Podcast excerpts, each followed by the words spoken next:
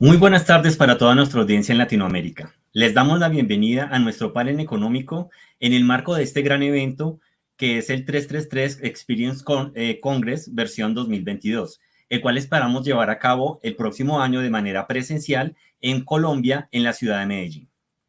Desde el área de economía e inteligencia de mercados, la cual estoy liderando hace un año aproximadamente, hemos venido implementando algunas nuevas herramientas y trabajando en diferentes temas que han sido de mucho interés y apoyo para los porcicultores y en general para todos los actores de la cadena productiva. Actualmente, nuestro objetivo es lograr un mayor acercamiento con los productores y conocer de primera mano sus necesidades. Y esto nos servirá de insumo para poder eh, establecer eh, los nuevos contenidos que van a salir del área económica, nuevos estudios que vamos a hacer y pues para brindar un mayor apoyo y tener eh, una mayor cercanía con todos eh, los productores. Esto nos servirá de, mucho, eh, de mucha utilidad y será un insumo que nos permitirá dirigir los contenidos del área en adelante. El día de hoy tenemos un interesante conversatorio que hemos titulado Sorteando la coyuntura mundial a partir de acciones a nivel local. Para ello nos acompaña el doctor Carlos Maya, quien es representante para US Grains eh, Council. Bienvenido, doctor Maya. Carlos, muchísimas gracias por esta invitación. Es un gran gusto para mí estar en este evento de 333, que es eh, quien nos une en Latinoamérica y con el mundo a nivel de comunicaciones y a nivel de formación. Así que muy agradecido, muy eh, entusiasmado con este conversatorio. Gracias, Carlos, y un saludo a toda nuestra audiencia. Muchas gracias, doctor Maya. También nos acompaña Andrés Felipe Sarmiento, quien se desempeña como analista de investigaciones económicas de sectores agroindustriales para el Grupo Bancolombia. Bienvenido, Andrés Felipe, y muchas gracias por aceptar mi invitación. Carlos, un gusto. Agradecer a 33 Sectorial, ¿cierto? A 33 por toda esta invitación. Un honor estar con Carlos Mayo, una persona de gran experiencia en el sector porcícola. Eh, agradecer al, pues, y saludar al sector porcícola colombiano y a todo por Colombia, que siempre está de la mano construyendo información y construyendo el sector agropecuario colombiano. Muchísimas gracias, nuevamente bienvenidos. Bueno, entonces para entrar en materia y ponernos un poco en, contexto, eh, como todos sabemos, la economía colombiana eh, y la economía mundial en general se enfrenta a una coyuntura sin precedentes, derivada de los efectos colaterales que ha dejado consigo eh, la pandemia de COVID-19 y recientemente con todas las implicaciones que ha traído el conflicto entre Rusia y Ucrania. Como todos sabemos también, eh, factores como la inflación generalizada, el aumento del precio de las materias primas, la disminución del consumo, son algunas de las consecuencias con las que cohabita nuestro sector porcicultor en la actualidad, eh, además de la disminución de las importaciones por parte de China, que es uno de los temas más, eh, como, más, em, como más trascendentales y que este tema ha reconfigurado los flujos de comercio internacional a nivel mundial.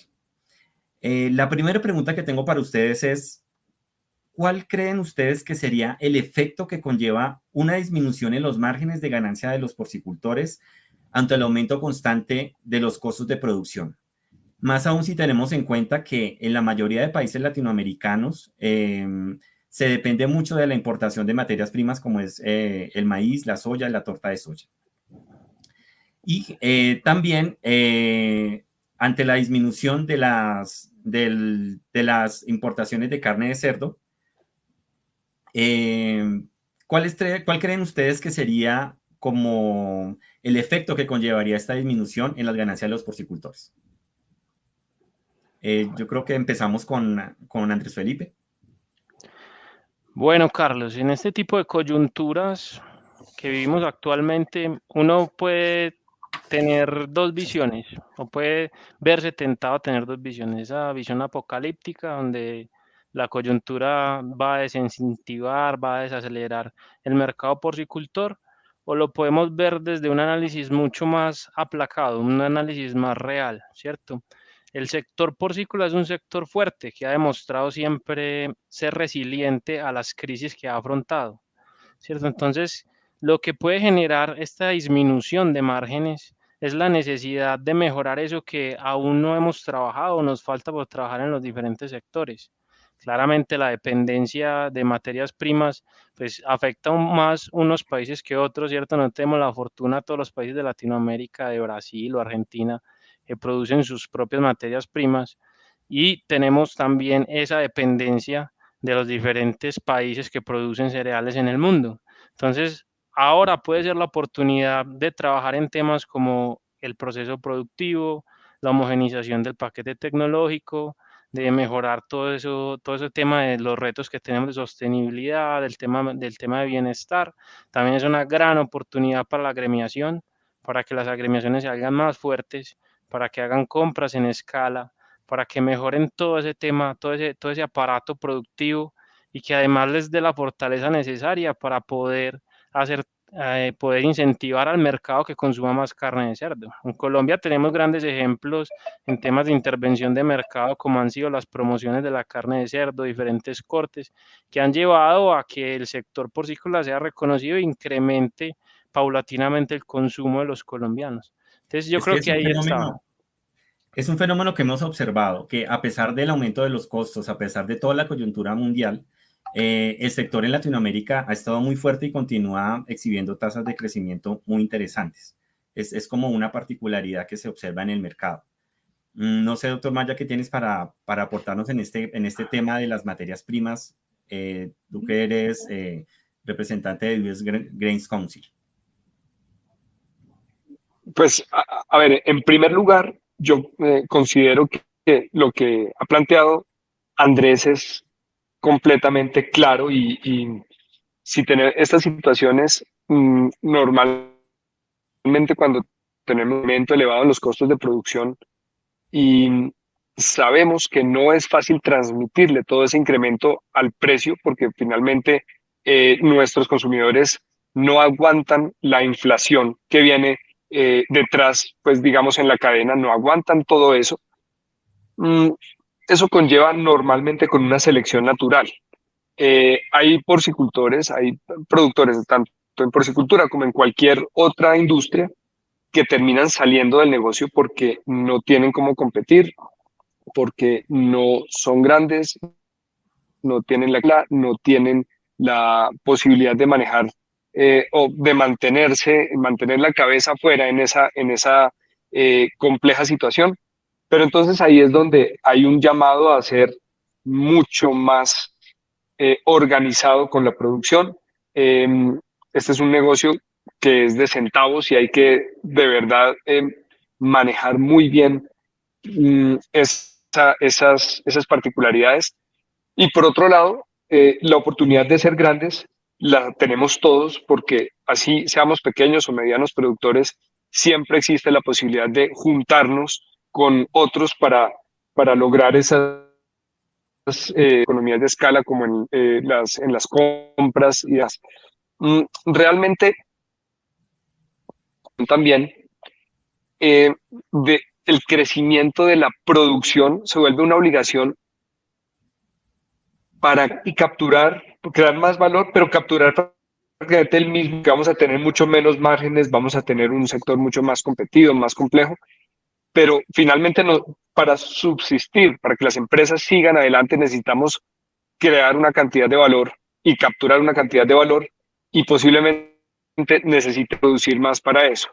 Que además, en una situación compleja, retadora, como la que se vive por temas de inflación, la inflación finalmente se vuelve empobrecimiento para muchas de nuestras de nuestros eh, países y necesitamos producir más para ofrecer más posibilidades a ese consumidor. Em, es casi que una visión empresarial que se vuelve una, visión social de ahí sí, mucho más fuerte, más arraigada. Tenemos que trabajar más duro para alimentar a la sociedad.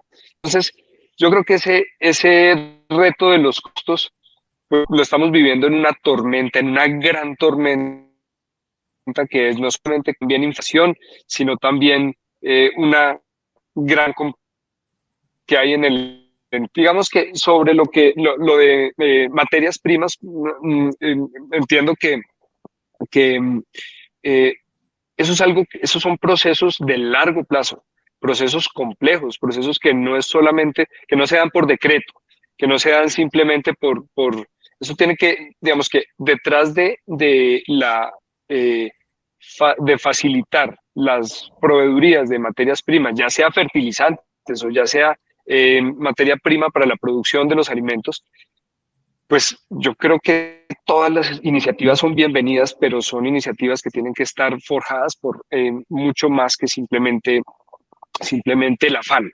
Tiene que haber un, trabajo eh, estructurado y de largo plazo detrás. Claro que sí, doctor Maya. Eh, pues acabas de nombrar algo muy importante y que yo creo que acá en Colombia también estamos un poco rezagados y es el tema de la asociatividad. en ese tema creo que hay una, creo que hay un área de oportunidad muy grande que se podría desarrollar. Y pues teniendo en cuenta esto que nos comentas acerca del crecimiento de la producción, quisiera que habláramos de otro tema que también es muy álgido y es el incremento de las importaciones. Eh, es algo que se está viendo también a nivel Latinoamérica, que eh, no sé, por temas de que la carne es más asequible, eh, hay mucha demanda, a pesar de que los sectores siguen creciendo, se siguen demandando más importaciones y el temor de muchos es que estas importaciones lleguen en algún momento a desplazar la producción nacional. ¿Tú qué opinas al respecto? ¿Crees que eso podría pasar si no se regula ese control, eh, si no se controla ese flujo de las importaciones que cada vez rompe más y más récords y que también es más, eh, o sea, más fuerte a medida que China limita sus importaciones y los grandes exportadores tienen que mirar a dónde van a, comercializar ese producto.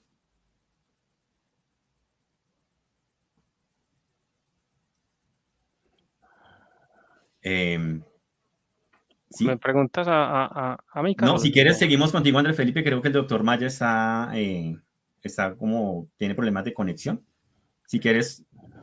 Bueno, Carlos, o sea, lo que puede suceder con las importaciones Em, yo diría, pues es, es, no siempre vamos a, convivir con esas importaciones, ¿cierto? Siempre van a existir las importaciones. La meta no puede ser eliminarlas. Estamos en un mercado de una nueva realidad de libre comercio. Entonces tenemos que también ser más competitivos. Y la respuesta de si puedes incentivar o no, digamos, el mercado local, el ato, el ato local, la producción local, va de la mano de lo que haga el gremio, ¿cierto? Lo que haga el sector porcícola. Si el gremio es fuerte, si tiene metas en conjunto, si tiene programas claros de implementación de tecnología, de mercadeo, etcétera, entre otros, seguramente vamos a tener una buena disposición competitiva, una buena, unas buenas características competitivas para competir con ese mercado importador, con esas carnes o esos cortes que nos entran de Estados Unidos que es lo que ahora actualmente, por ejemplo, en Colombia en Latinoamérica viene, viene afectando. Entonces, el mensaje es, ah, tenemos que tener un gremio fuerte y a, y a, su vez el mercado local también es importante. ¿cierto? Países como México ha dado prioridad a sus exportaciones, tienen un gran porcentaje que han cedido en el tema de importaciones. Entonces también el, el, el nicho y el foco es el mercado local. No podemos descuidar el mercado local, tenemos que seguir trabajando en agremiarnos, una agremiación fuerte y un mercado local que también le demos prioridad. Eh, incluso ahora que, eh, Andrés Felipe, ahora que nombras el tema de México, eh, se sabe pues que las importaciones allá han alcanzado niveles récord, pero también están siendo jalonadas por la industria de procesados, de carne procesada, de embutidos. Entonces, yo considero también que a pesar de que hay tanto volumen de importaciones, en lo que tú dices, no tener una visión tan pesimista, sabiendo que otros países han logrado como desviar esa, digamos, esa amenaza y convertirla como en una oportunidad de seguir creciendo, de seguir haciendo que la carne de cerdo pues tenga una mayor participación. Ahora me gustaría escuchar eh, eh, qué opina el doctor Maya acerca de si de pronto eh, usted considera que al aumentar tanto las importaciones y que es un fenómeno que se ve en Latinoamérica, eso podría afectar los niveles de la producción local en los países eh, a nivel Latinoamérica, eh, que llegue de pronto las importaciones a desplazar esa producción nacional y se desincentive eh, la producción y se reduzcan los datos porcinos.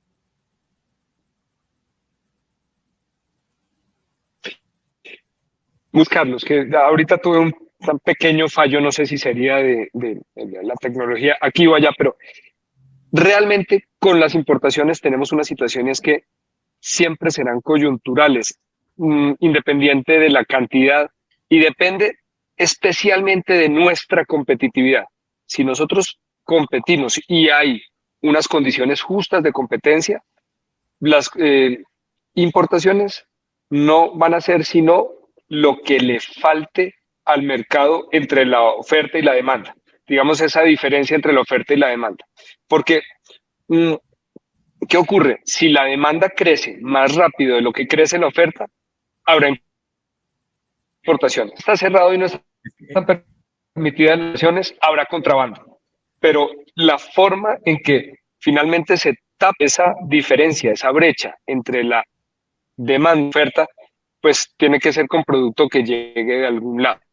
Em, lamentablemente, cuando el mercado afuera está golpeado y los precios están golpeados y otros países están buscando salir del producto em, porque necesitan, porque tienen excesos o porque les cerraron otro país o le disminuyeron las importaciones de, otro, de otra parte, vendrá producto barato que lo que hace es que baja como tal el techo de los precios a los cuales puede llegar en, un mercado.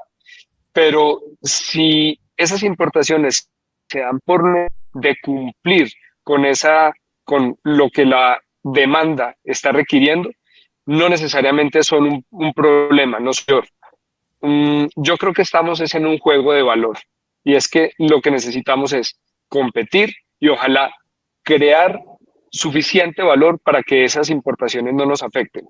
Si las importaciones nos desplazan porque no podemos competir ellas, ese es un problema distinto, porque ese es un de que las condiciones no son las adecuadas para competir algo que ha dado en algunos países es que eh, de pronto éramos muy competitivos y nos tocó ser mucho más competitivos. ¿Para qué? Para poder estar en ese mercado. Deberíamos ser amigos de los, del mercado abierto, pero sin duda alguna ese mercado abierto mm, va a desplazar no a pero sí a los productores que sean o que seamos competitivos. Entonces, yo creo que el tema son dos cosas, justas y competitividad. Totalmente de acuerdo, doctor Maya. Pues lo que se, digamos, se, se habla pues en, en, el mercado y algunos productores siempre tienen la percepción de que es que las importaciones van a llegar a acabar con la producción nacional. Y pues como usted dice, eh, es, es, cierto, las importaciones nos tienen que motivar es a poder llegar a competir, a poder aumentar nuestra, nuestras importaciones y hacer que la producción nacional participe del consumo de, una, de un mayor porcentaje de lo que participa en la actualidad. Eso, eso es algo que, que es claro y de pronto otros países pues lo logran hacer. Eh, doctor Maya, me gustaría hacer una pregunta, pues hablando de importaciones, pero ya no de carne de cerdo, sino de materias primas. No sé si nos podías andar un poco el tema de... Dime. Solo, pero. No, solo una, una, una observación más. Ok, ok. Y es que de la desgrabación arancelaria en Colombia, antes de la desgrabación arancelaria que iba a permitir el ingreso de carne de cerdo sin arancel de un país como Estados Unidos, el mayor exportador, eh, antes de eso se veía como y el comentario generalizado en algunos productores era va a aparecer esa porcicultura colombiana hablando específicamente de Colombia, que me tocó vivirlo en ese momento. Y no solamente no desapareció, sino que se creció, creció, se volvió una, un, sector sumamente relevante y que cada día es más fuerte en la industria colombiana. Con todo y la competencia, la libre competencia con las importaciones. Entonces, no necesariamente eh, ahí está el enemigo. Eh, se vuelve enemigo cuando mm, digamos, con, coyunturas especiales, pero inicialmente ahí no es donde está el enemigo. El enemigo está en nuestra propia competitividad y en nuestro propio manejo. De eh, ¿Me ibas a decir algo más, Carlos? Sí, doctor Maya, totalmente de acuerdo. Sí recuerdo esa época de la desgrabación cuando llegamos al, arancel pues mínimo y, esperábamos pues un, una, una catástrofe en el sector. Bueno, no la esperábamos, sino que muchos productores temían eso eso también se está viendo, pues, en algunos países centroamericanos que me han expresado que, tienen esa preocupación, pero pues el ejemplo de Colombia, como tú lo dices, es muy, muy, muy interesante para que ellos puedan ver que, que la solución no está en que las importaciones sean enemigas, sino que es una oportunidad para el crecimiento. Colombia ha mejorado mucho, Carlos, y es que se ve en los datos, Colombia ha mejorado mucho en parámetros productivos, ¿cierto? Incluso si vemos el, el, los, el top de productores ya están acercándose a parámetros mundiales, entonces vamos, eh, las, las importaciones de Estados Unidos no han sido del todo negativas, han mejorado los parámetros técnicos y productivos de, la nación. Entonces no debemos ver ese, ese tema de las importaciones como algo negativo, sino es el mercado natural y tenemos que competir. Bien, bien, estoy totalmente de acuerdo. Y ahora que pues que tú lo mencionas, eh, y el doctor Maya también lo dice, también se debe a una situación coyuntural. O sea, todo este tema de que China redujo sus importaciones tiene el mercado pues totalmente volteado. Y pues eh, ahorita hay rumores de que China va a volver a, importar, pues no a los niveles que tenía antes, pero pues digamos que eso podría también generar una, no sé, cierto, cierto balance o, que las importaciones no fueran como tan, como tan fuertes o tan elevadas. Eh, esto digamos que me da pie para, para avanzar hacia la siguiente pregunta, ya que diferentes analistas consideran que una mejora al interior de las granjas sería una de las soluciones más viables y razonables para soltear los altos costos de producción y amortiguar de una manera u otra los impactos de la coyuntura. Ahorita lo mencionaban ustedes que la mejora en indicadores de productividad al interior de las granjas, que es algo que, que de pronto acá en Colombia y en muchos países de Latinoamérica hay una gran brecha respecto a otros países, como por ejemplo España, como algunos otros países europeos, como Estados Unidos, como Canadá. ¿Qué opinan ustedes? ¿Creen que esto sea viable, que nosotros podamos llegar a, aumentar esos niveles y que eso impacte directamente en un alivianamiento de los costos de producción?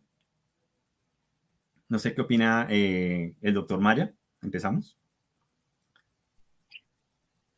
Sin duda alguna, lo que hemos tenido en las últimas décadas es una, hemos ido adquiriendo experiencia, hemos eh, ido adquiriendo capacidad, tenemos personal calificado, tenemos yo creo que una ventaja en, en cuanto a eh, la posibilidad de mano de obra, aunque eso es una problemática mundial, tenemos una ventaja frente a países como Estados Unidos o algunos países de Europa.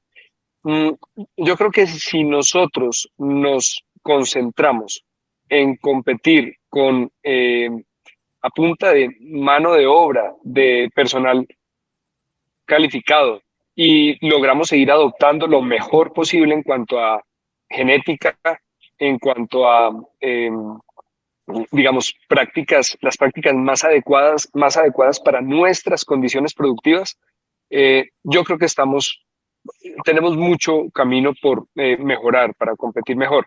Ahora, tenemos dificultades por nuestra topografía, por nuestras condiciones de, de infraestructura, en, que nos cambian las cosas, pero, pero, pero asimismo tenemos algunas ventajas. Y, y mm, yo creo, sumándome a lo que decía Andrés Felipe hace al, al, comienzo de su, de su introducción, pues uno puede eh, ser completamente negativo y decir que nada va a funcionar, pero yo creo que tenemos que buscar es desde las ventajas. Así sea, tenemos, si hay un gran camino para volvernos más competitivos y para, para poder estar, eh, digamos, al, a un nivel muy similar eh, que estos, eh, que el que están estos mm, grandes competidores de afuera. Ahora, algunos de los parámetros, si vemos la estadística de, de la cantidad de animales que, que van a, a, beneficio por hembra al año. Hay algunos indicadores que hoy, con los cuales hoy estamos compitiendo en algunos países de Latinoamérica versus eh, países, digamos, de productivo. Lo que, que em, lo que pasa es que, es que asimismo hay, eh, tenemos una, una brecha por escala y por eh, infraestructura, que podemos ir mm, mm, balanceando con, con, la capacidad de la gente y de nuestros profesionales. Claro que sí, doctor Maya, pues eh, yo considero también que es un cambio que debe ser muy estructural también, ¿no? Dime, Andrés Felipe. Sumando un poco a lo que decía Carlos, pues hoy si vemos los datos, encontramos que nuestros mejores productores están casi compitiendo con, con, los productores de Estados Unidos en parámetros, ¿cierto? Vemos una gran mejora, incluso en Colombia observamos datos de tan, en tan solo dos años hemos crecido dos, tres puntos en los indicadores, lo cual es muy positivo, ¿sí? Entonces yo sí creo que podemos, podemos mejorar mucho más, hay que ver es como en la población general, porque ahí en la media poblacional es donde podemos llegar a mejorar muchos de los parámetros, ¿cierto? La media poblacional todavía hay muchos parámetros que están por debajo de la meta o por debajo de ese nivel competitivo. Entonces, todavía tenemos un trabajo por hacer y ahí, Carlos ya lo mencionaba, el tema de escala, el tema de integración va a ser de agremiación va a ser fundamental para poder tener ese paquete tecnológico, ese paquete de, infraestructura necesario para llegar a esos parámetros, para que no solo los 25 mejores productores alcancen esos niveles de competitividad, sino también la media poblacional de nuestro país y de todos los países de Latinoamérica. Ok, Andrés Felipe. No, es eh, definitivamente este tema de, de los indicadores productivos, pues es algo que, pues que se ha venido hablando, pues diferentes analistas lo han comentado, pues que una de las, de las principales salidas para poder disminuir un poco el impacto de los costos es, es definitivamente la mejora en, en, los parámetros productivos. Yo les pregunto ahora, aparte de esa mejora de la que hablan pues eh, algunos analistas, ¿qué otras medidas creen que podamos tomar eh, al interior de las granjas, de las explotaciones para poder protegernos un poco de todos estos impactos que nos vienen de, de afuera? Porque hay muchas cosas que se nos escapan de las manos. En economía, lamentablemente, podemos tener un, negocio, un sector, pero siempre vamos a estar expuestos a todo lo que pasa, no sé, a nivel climático, eh, a nivel geopolítico. Entonces, no sé, ¿ustedes qué consideran que podríamos hacer para sortear un poco esta crisis? Pues si quieres, ahí comienzo yo. Dale, dale, André Felipe. o le quité, Carlos, ¿quieres? no importa, es que la, la, la, punta de la lengua, yo creo de los, de, los mejores, los mejores elementos con los cuales podemos competir en este momento en nuestros países en la bioseguridad.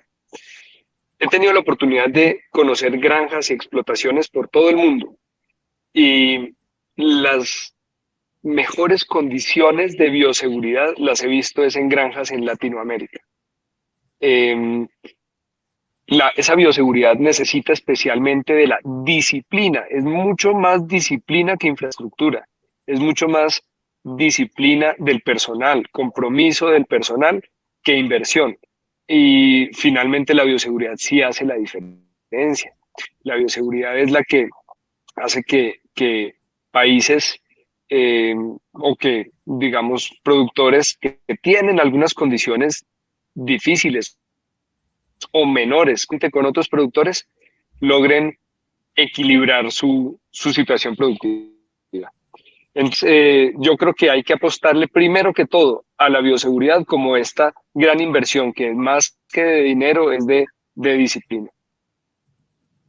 Claro que sí, doctor Maya. Y un ejemplo claro es eh, que afortunadamente, pues algo como que es tan catastrófico como es la peste porcina africana, afortunadamente acá en Latinoamérica hemos estado blindados. Y, yo considero que eso ha sido gracias a todas las medidas de bioseguridad que se toman. O sea, no se ha permitido que se expanda. Eso yo creo que es también un, un buen ejemplo de lo que tú estás diciendo. Eh, a ver, Andrés Felipe. Pues sumando, porque también considero que la bioseguridad es muy importante. Claro, está, lo vemos en la avicultura, por ejemplo, lo que sucedió el último año con, con la influenza y todo lo, lo, lo desastroso que fue para la avicultura. Entonces, la bioseguridad es un tema que siempre va a estar en la agenda. Para añadir otros temas que podrían ser como de, de, de impacto en el sector y que nos podrían ayudar también a, pasar este tipo de coyunturas. Está el tema, ya lo hemos mencionado, lo mencionó Carlos, creo que lo, mencionó, lo mencionaste vos también, Andrés, el tema de agremiación, ¿cierto? El tema de, de, agremiarnos, esto es una buena oportunidad para agremiarnos de nuevo, para generar compras de escala, para que los productores pequeños se unan y hagan compras de escala. Eso les va a permitir tener mejores precios, eh, afrontar de una, una competitividad, pues tener un factor de competitividad mucho más grande. El tema de integración vertical, también nos tenemos que volver los países que no sembramos sembradores, no solamente productores de carne, sino sembradores de maíz y de soya. Esta es una de las grandes oportunidades para eso. ¿Cierto? Como decía Carlos, también eh, esto no es de un solo día, pero tenemos que empezar a tomar esos primeros pasos, los primeros pasos para también empezar a ser cultivadores y sembradores y transformadores de maíz y soya y la gestión del mercado. Yo creo que la gestión del mercado, el ejemplo en Brasil, el ejemplo en, Colombia es claro, incentivar al, al, consumidor a que coma carne de cerdo, incentivar al consumidor que genere demanda, eso también permite que este tipo de coyunturas se lleven de mejor manera, que los productores tengan demanda, tengan precio y puedan tener un mejor mercado. Muy bien, Andrés Felipe. Totalmente de acuerdo. Yo considero también que el tema este de, la asociatividad es eh, súper importante. Eh, no sé, esa era la otra pregunta que le tenía yo al doctor Maya. ¿Qué tan, qué tan lejos estamos de llegar a unos, no sé, a, unos niveles de asociatividad óptimos o, qué tan, tan resistente es el mercado colombiano para, para estos temas de asociatividad? Porque yo, digamos, eh, he observado que otros países, por ejemplo Brasil, eh, en este tema están súper avanzados. No sé acá en Colombia el tema de la asociatividad, ya sea para compra de materias primas, para agrupar porcicultores. No sé ese tema, eh, ¿cómo, cree, cómo, ¿cómo lo visualiza el doctor Maya en, en este momento? Yo creo que esta es una acción que se da natural. Solamente se necesita un objetivo común y un liderazgo. Si, existen esos dos, eh, se da de manera natural y lo vemos en, diferentes países de Latinoamérica, grupos de compra bastante organizados, grupos de compra eh, muy estructurados que han permitido a eh, una gran cantidad de productores salir adelante independientemente de que su tamaño no sea comparativo con los competidores en, en, otros países de mayor desarrollo.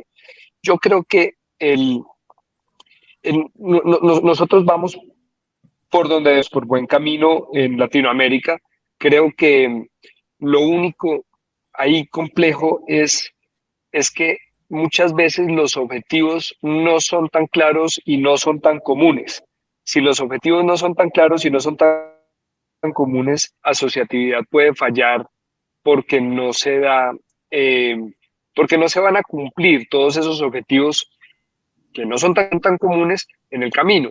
Entonces, mi, mi recomendación, por lo que he visto, es no hay que buscar abarcar demasiados, sino los claros, contundentes y comunes, y finalmente se va a lograr. Lo que queremos es eh, unirnos para eh, hacer estas compras nacionales y estas importaciones y, y ya, simplemente eso, y ya una vez se logró eso, ya cada quien eh, busca cómo resuelve sus situaciones. Pero muchas veces lo que hemos visto es que hay productores que sienten que al lograr estructurar cualquier proyecto asociativo, pueden recostarle y pueden eh, delegarle un montón de cosas que propia eh, obligación y su propia necesidad a, esa estructura asociativa. Y personalmente creo que no. Se necesita es claramente, vea, usted, estructura asociativa, va a cumplir con un objetivo, que es un objetivo que tenemos todos, el objetivo común y, eh, y, claro, mencionaba lo del liderazgo, porque muchas veces, em, digamos que esa interacción se vuelve un poquito compleja y empieza a ver la, la intención de algunos llevar eh, los objetivos para un lado, los otros llevarlos para el otro. Entonces ahí se necesita un liderazgo fuerte para que, para que eh, salga adelante ese, ese proyecto. Pero hay, yo creo que hay una gran cantidad de los en Latinoamérica que han salido adelante y que son para observar y para emular por parte de quienes eh, quieran seguir esos pasos. Gracias, doctor Macha. Andrés Felipe, me gustaría preguntarte, ¿Tú qué conoces de la asociatividad en, otros sectores, otros sectores paralelos? No sé si conoces algunos eh, casos de asociatividad en avicultura, en bovinos. Sí, yo creería que la porcicultura podría estar cercano a seguir el camino que tuvo la avicultura aquí en Colombia, por ejemplo. aquí, en aquí en el sector avícola, el sector avícola colombiano, lo que pasaron fue hacer un, este, un esquema de integración donde las grandes casas productoras de pollo, de huevo, pasaban su paquete tecnológico a pequeños y medianos productores, donde se garantizaba todo ese esquema de comercialización, de tecnología, paquete tecnológico, suministro de materias primas, precio, y esos medianos y pequeños producían de la mano de esos grandes. Creo que eh, ese es el futuro, es lo que vemos también en otros países desarrollados, es lo que vemos en el caso de Brasil, de pronto Brasil con una integración mucho más amplia, ya que tiene todas las siembras de, maíz y soya. Entonces, yo creo que ese puede ser el camino que tome la porcicultura. Y poco a poco vemos cómo se va tomando esos pasos, cómo se va llegando a que esos grandes empiezan a abarcar, quieren abarcar mucho más y quieren hacerlo de la mano de los pequeños. Eh, ese, ese caso, por ejemplo, la avicultura es un ejemplo muy claro. Casos similares ha pasado con el tema del aguacate y otros cultivos que también trabajan en un esquema similar. Entonces yo creo que el camino es claro, es que empecemos a tomar ese rumbo y logramos tener una, una economía porcícola mucho más de escala e integrada. Claro, eh, lo que tú dices es es súper importante. Y este tema de, de, las economías de escala también es algo muy, muy relevante, ¿no? Eh, algo muy importante como para, para seguir desarrollando nuestro sector porcicultor. Ahora, Andrés Felipe, quisiera hacerte una pregunta, esta ya una pregunta más respecto a, tu área, que es la banca. Eh, ¿Tú cómo ves el tema de, de, la, de, la, inversión de los porcicultores? Desde, no sé, desde los créditos que solicitan. Eh, ¿Qué opina la banca de inversión de los contratos de, digamos, de integración en porcicultura? Y no sé si tú qué afectación ves en eso eh, ahora que tenemos unas tasas de interés tan elevadas. ¿Crees que eso va a frenar la, solicitud de créditos, el otorgamiento, el interés de los porcicultores? Pues el interés se va a ver afectado porque depende de las tasas que establezca el Banco Central. Entonces ahí pues vamos a tener un interés más alto. Eso, eso ya, ya lo tenemos, ¿no? Sea, no, sí, total. No, ya estamos, pero en las nubes. ya, ya, lo tenemos, ya tenemos un interés más alto que buscan controlar la inflación, entonces el interés va a seguir, va a seguir alto un tiempo, mientras, mientras como corrige la inflación y logramos tener unos, unos mejores intereses para todo el sector económico. En relación a los temas de integración, eh, la banca cada vez más trabaja en incentivar ese tipo de esquemas. Sí, eh, se han hecho trabajos muy interesantes en aguacate, en avicultura, y los avicultores y porcicultores son grandes clientes de la banca aquí en Colombia, son uno de los, de los, clientes preferenciales que, que, llamamos nosotros acá, son, son grandes clientes para nosotros, entonces eso se va a seguir incentivando. Y es un esquema que se conoce ya, o sea, es un esquema que se ha ido conociendo en, en, el, en la banca y cada vez toma más fuerza como, para ser financiado. Entonces es claro que cuando los porcicultores den ese paso y comiencen ese proceso de integración, seguramente llegará una banca mucho más conocedora del esquema y podrán obtener recursos con, en ese aspecto de, integración. La otra pregunta que me hacías de qué puede suceder con el tema de inversiones esto sí puede generar algún, alguna disminución el año que entra, ¿cierto? La desaceleración económica genera a veces que los inversionistas no quieran implementar nuevas inversiones en granjas o capacidad instalada, por lo cual es posible que durante algunos meses, mientras se, se, como se aclara el panorama, encontremos que trabajemos con la capacidad instalada actual, ¿cierto? Eso nos puede generar como algún límite en, la en la producción que podemos llegar a tener potencial pero en algún punto seguramente se reactivarán a medida que en el 2023 veamos cómo se va a comportar la demanda y los precios y esto genere más tranquilidad en los inversionistas. Ok, ok. Eh, no sé, me gustaría preguntar al doctor Maya, eh, ¿qué opina de este tema de, digamos, al haber una menor inversión, eh, ¿esto cómo, cómo podría afectar, digamos, la expansión del, del sector porcicultor?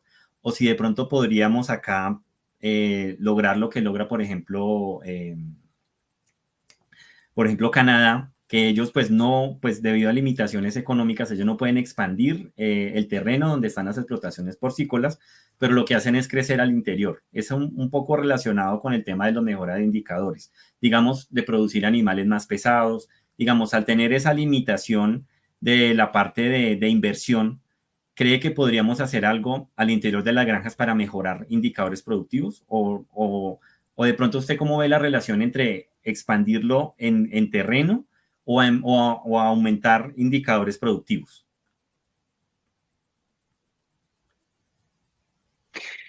Pues Carlos, haces un comentario que es muy importante en estos momentos en que la gente tiene eh, temor de hacer grandes inversiones y de eh, meterse en grados de infraestructura.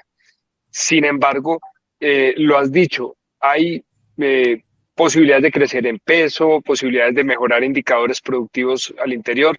Hay una teoría muy interesante que es el de las, eh, la teoría de las fronteras, de, la frontera eficiente. Cada empresa debe buscar cuál es su frontera eficiente, cuál, qué es lo mejor que puede hacer dentro de sus condiciones naturales, su infraestructura, su situación sanitaria, si tiene PIRS o no tiene PIRS, pero qué es lo mejor que puede hacer en ese, y ahí es donde tiene que apuntar, porque si, si uno crece, si uno busca eh, construir y hacer nueva infraestructura y todo, pero ya, ya tiene un montados por falta de competitividad porque mm, no ha logrado desarrollar, eh, porque no ha logrado implementar, digamos, una, una eh, buena condición genética o tiene unos pesos bajos que ni siquiera están aprovechando la, la, la, la capacidad genética ética y de la lesión y de la tecnología que utiliza ese productor, pues cuando crezca va a seguir con esos mismos pecados y simplemente va a tener eh, una,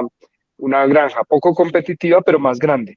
Entonces, yo, yo creo que es muy interesante, e, es, en un momento como este en el que es difícil crecer porque los, los, eh, los costos están muy altos, pero cuando uno va a invertir, pues comparar una, una, inversión hoy versus una inversión como estaba hace poco, con toda esta situación de, de, de, digamos, condiciones de construcción tan complejas, tan costosas en el día de hoy, pues yo creo que eh, hay que, por ahí como le estás diciendo, y es encontrar esa frontera eficiente y apuntarle ahí. Vamos a llegar a esa frontera eficiente.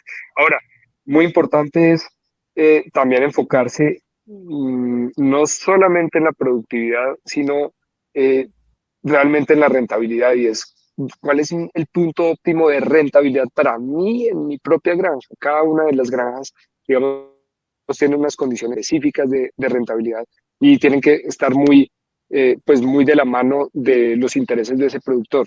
Hay algo sobre las condiciones de, de banca, digamos, el, el, crédito en algunos países de Latinoamérica se ha vuelto de mayor acceso para sectores como la porcicultura, pero creo que falta, creo que falta que, que se entendida este, este negocio mm, de tal manera que pues, la, relación con la banca sea cada vez más cercana y más fácil acceder a, a, créditos y, y, poder tener una, una estructura financiera mucho más de la mano, mucho más competitiva eh, de la mano de la banca en, en nuestro sector. Ahora, yo sí soy amigo de tasas subsidiadas para proyectos que alimentan a la población.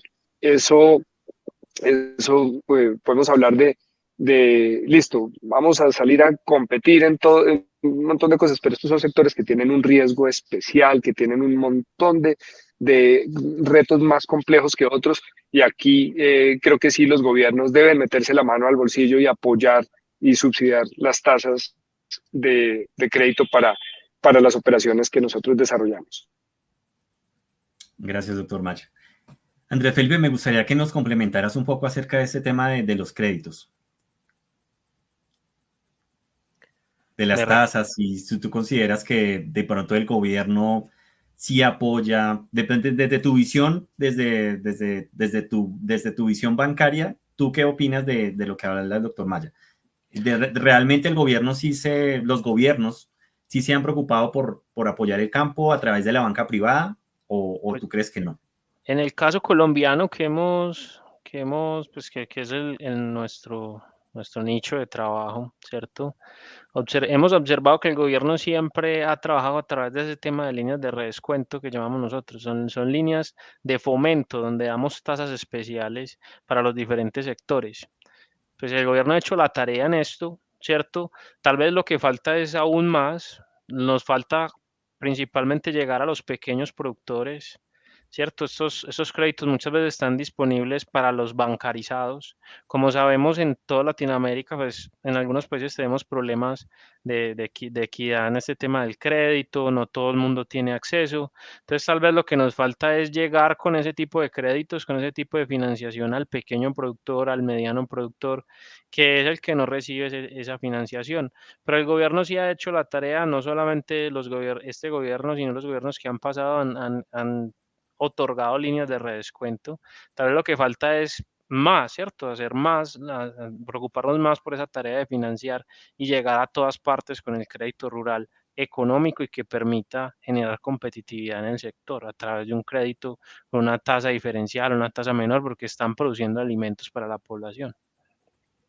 Ok, bueno, muchísimas gracias.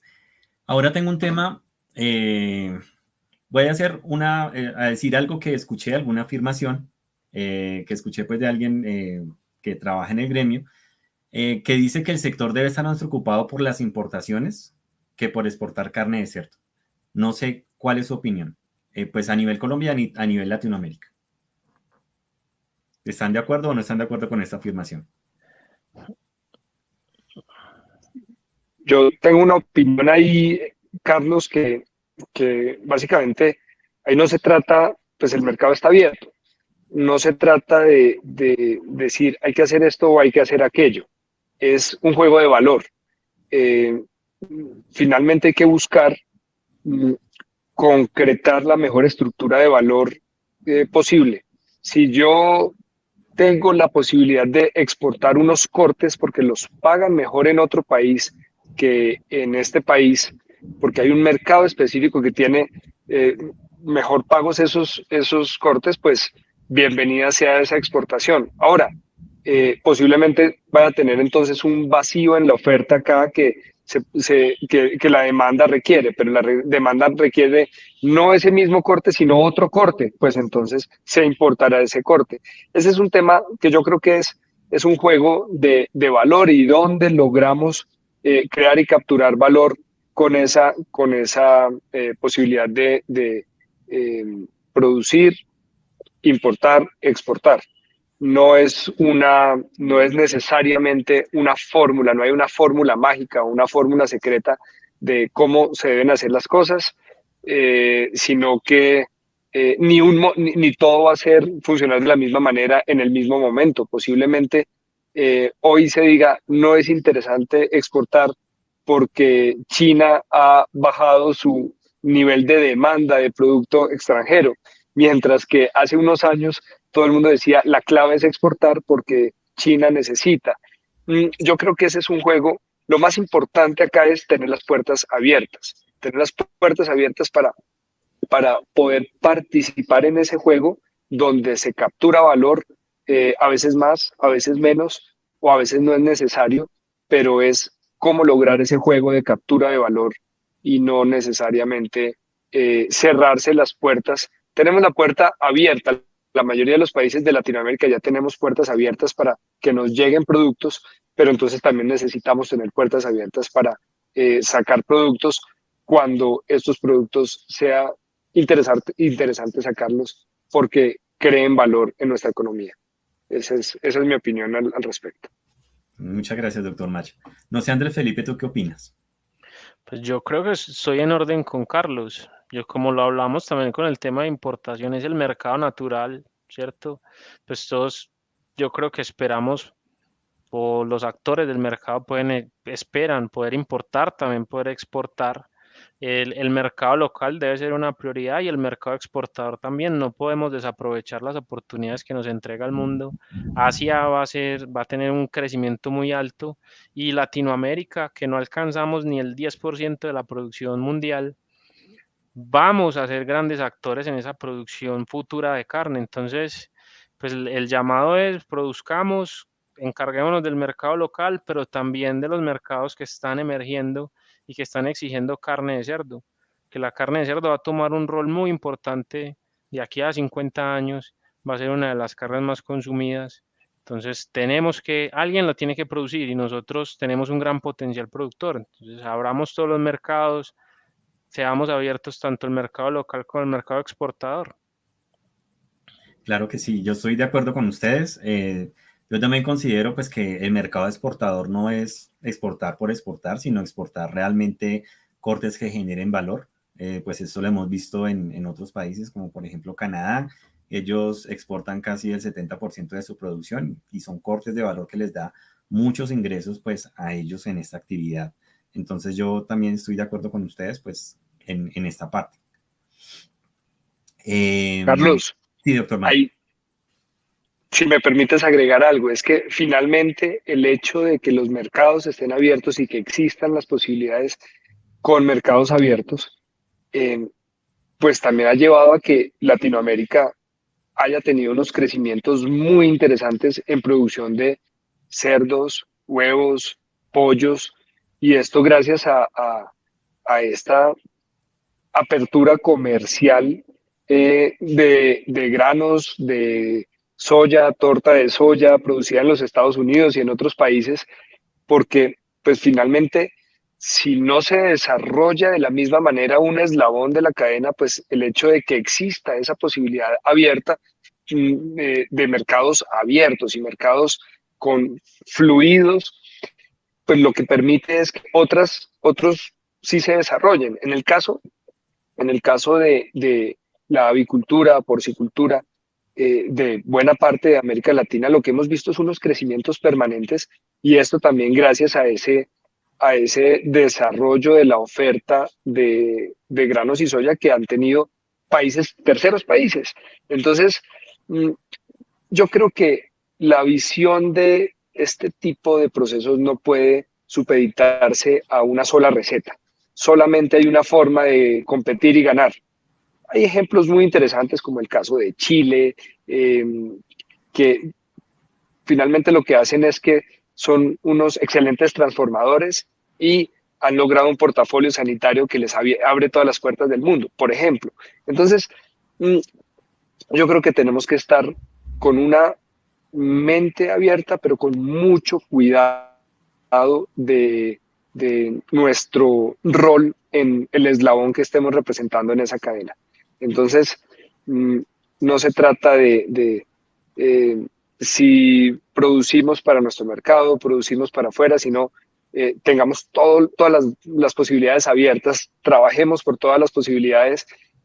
Incluso cuando trabajamos por nuestro mercado, tenemos que pensar, bueno, ¿a qué segmento vamos a ir? ¿O vamos a trabajar por los hogares? ¿O vamos a trabajar por el canal de, de comida afuera, de hoteles, restaurantes y catering? ¿O vamos a buscar cada, decisión que, que, tomemos a donde queramos llegar tiene unas, eh, unas condiciones que, debemos evaluar y, tenemos que estar atentos a todas estas oportunidades, como nos decía Andrés Felipe, las oportunidades están y tenemos que estar listos para tomarlas. Muchas gracias, doctor, de, doctor Maya.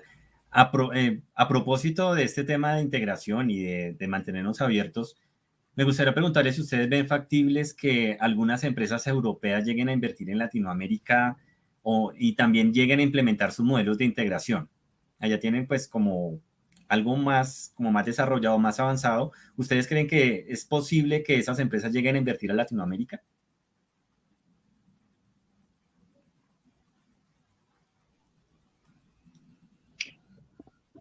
¿Quieres seguir Andrés o arranco?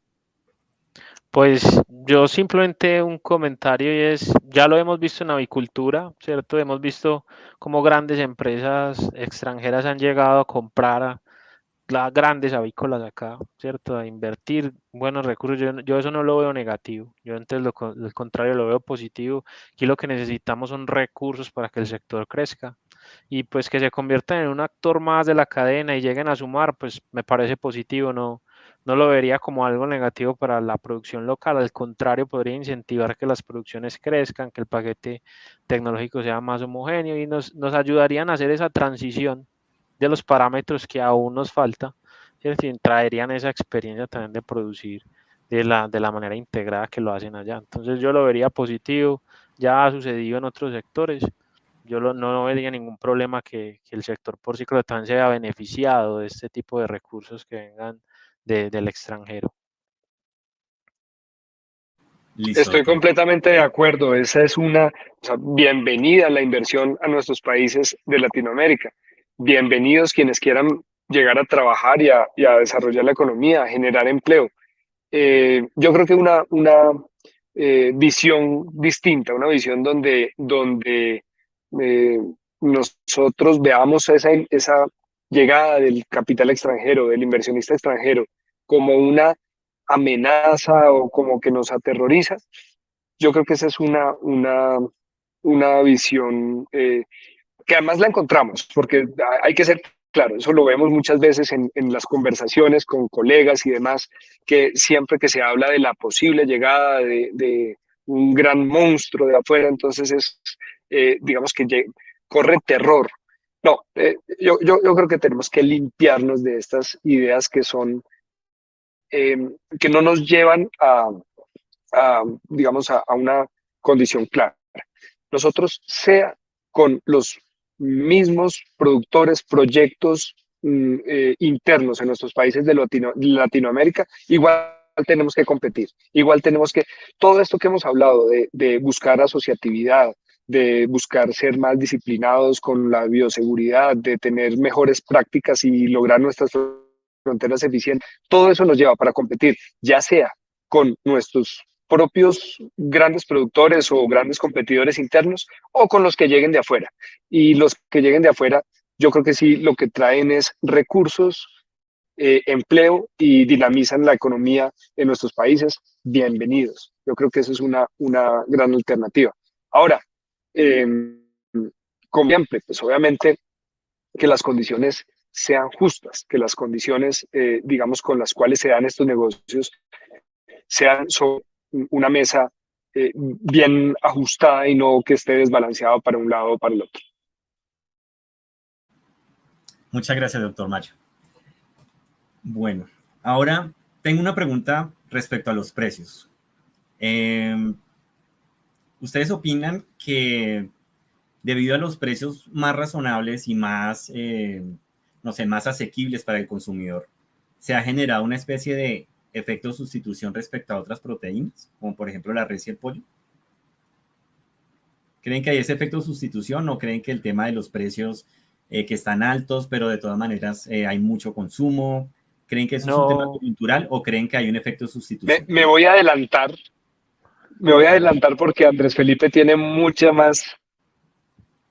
Andrés Felipe tiene mucha más estructura para contestar. Yo voy a ser un poco más especulativo, pero finalmente nosotros tenemos una, una situación de, que viene hace un par de décadas y es que la carne de res cada día es menos competitiva, más compleja de producir, eh, más eh, Mm, costo, la demanda ha crecido a, medida que hay más ricos en el mundo o que hubo un, gran desarrollo de riqueza en el mundo.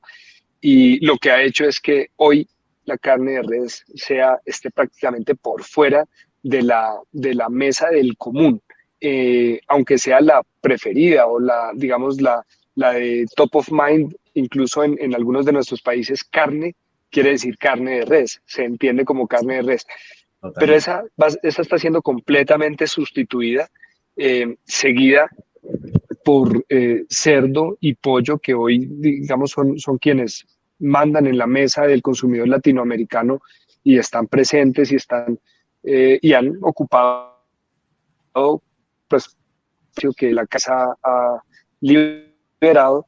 Pero sí hay alguna situación muy particular y es que con la llegada de este gran movimiento inflacionario, em, vamos a ser sustituidos en muchas ocasiones por huevo o por eh, frijol o por, digamos, otras fuentes de proteína que sean de, mayor de mejor acceso para, para eh, las familias de escasos recursos. Eh, eso es algo que tenemos que tener presente porque también depende ese, esa billetera de la, la, cartera del consumidor, cómo la invierta. Si va a seguir si va a seguir con sus eh, gastos de streaming, de eh, celulares, de ropa, o posiblemente lo que estemos viendo es que también coma menos o coma de menor calidad, empiece a consumir productos de menor calidad. Ahí hay un gran riesgo. Los precios, por eso lo decíamos al principio, los precios no van a ir al nivel de los costos, porque los ingresos de los trabajadores van a seguir siendo muy similares a como estaban. Esa es mi, mi opinión un poco especulativa, pero lo, que creo es, lo que creo es que eh, el consumo sí se puede frenar eh, por culpa de la inflación. Gracias, doctor Maya. Andrés Felipe, ¿tú qué opinas? Bueno, lo que hemos observado en el mercado es que la demanda mundial de carne de res es, ha causado un crecimiento considerable de los precios a tal punto que el consumidor lentamente o paulatinamente ha ido pasando, sustituyendo esa carne de res que compraba en el supermercado eh, a pollo y cerdo. Y eso que ha generado una mayor demanda de pollo y cerdo que además ha causado una inflación del pollo y el cerdo. Entonces eso incluso ha sido un factor que ha ayudado a atenuar las dificultades que haya podido tener los sectores en todo este tema del crecimiento de costos. Porque imagínense esta situación donde no tuviéramos esta demanda por sustitución, no tuviéramos estos buenos precios y además tuviéramos este crecimiento de costos, pues estaríamos aún peor y hablando de, de la gran crisis que hay de costos de producción, ¿cierto? Afortunadamente para muchos países y en eso meto en la bolsa Colombia, el, la demanda por sustitución ha dado soporte a los precios y hemos tenido épocas donde el crecimiento de precios ha compensado el crecimiento de costos. ¿cierto? La pregunta es hasta qué momento va, va, a llegar esto, ¿cierto? Porque cada vez el margen es menor, el costo va creciendo mientras el precio se conserva alto, pues bien, no hay ningún problema, pero cuando empiece el precio a reaccionar a la baja por, alguna situación de mercado, pues ya ese margen donde, donde, donde el costo era racional es más alto que antes, ¿cierto? entonces ahora vamos a ver cómo el nivel del precio tiene que ser más alto para que el negocio sea rentable, ¿cierto? Entonces ahí sí vemos que la demanda por sustitución de res es el que ha impulsado la demanda de, pollo y de cerdo. Eh, puntualmente en Colombia, las, esa, ese crecimiento de las exportaciones de ganado en pie en Colombia, que ese es el que está causando puntualmente. Eh, Brasil, por ejemplo, tiene las exportaciones de ganado a China, ¿cierto? Entonces, en cortes, en canal, en cortes, nosotros lo tenemos en pie, pero esa demanda mundial es la que ha llevado a que esa demanda por sustitución crezca y esa es la demanda que estamos viendo como eh, agregada a la, a la demanda natural que tiene el pollo y el cerdo.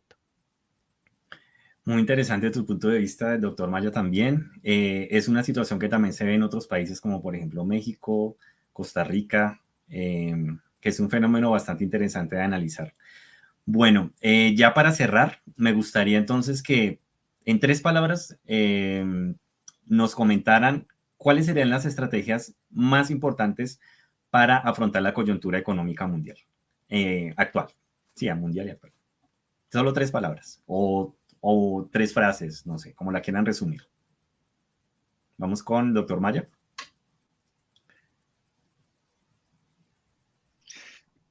Yo creo que sería, eh, la primera sería competitividad, la segunda sería asociatividad y la tercera sería eficiencia. O más bien, te cambio la última, eficiencia te la cambio por disciplina. Ok, doctor Maya. Muchas gracias. Andrés Felipe.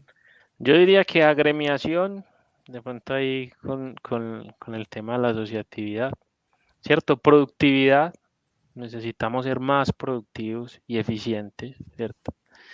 Y en la tercera, mm, no sé, yo diría que todo este tema de mercado, ¿cierto? De gestión del mercado, de incentivo del consumo de carne de cerdo, nos va a generar también tener ese, ese potencial que necesitamos para pasar esta coyuntura.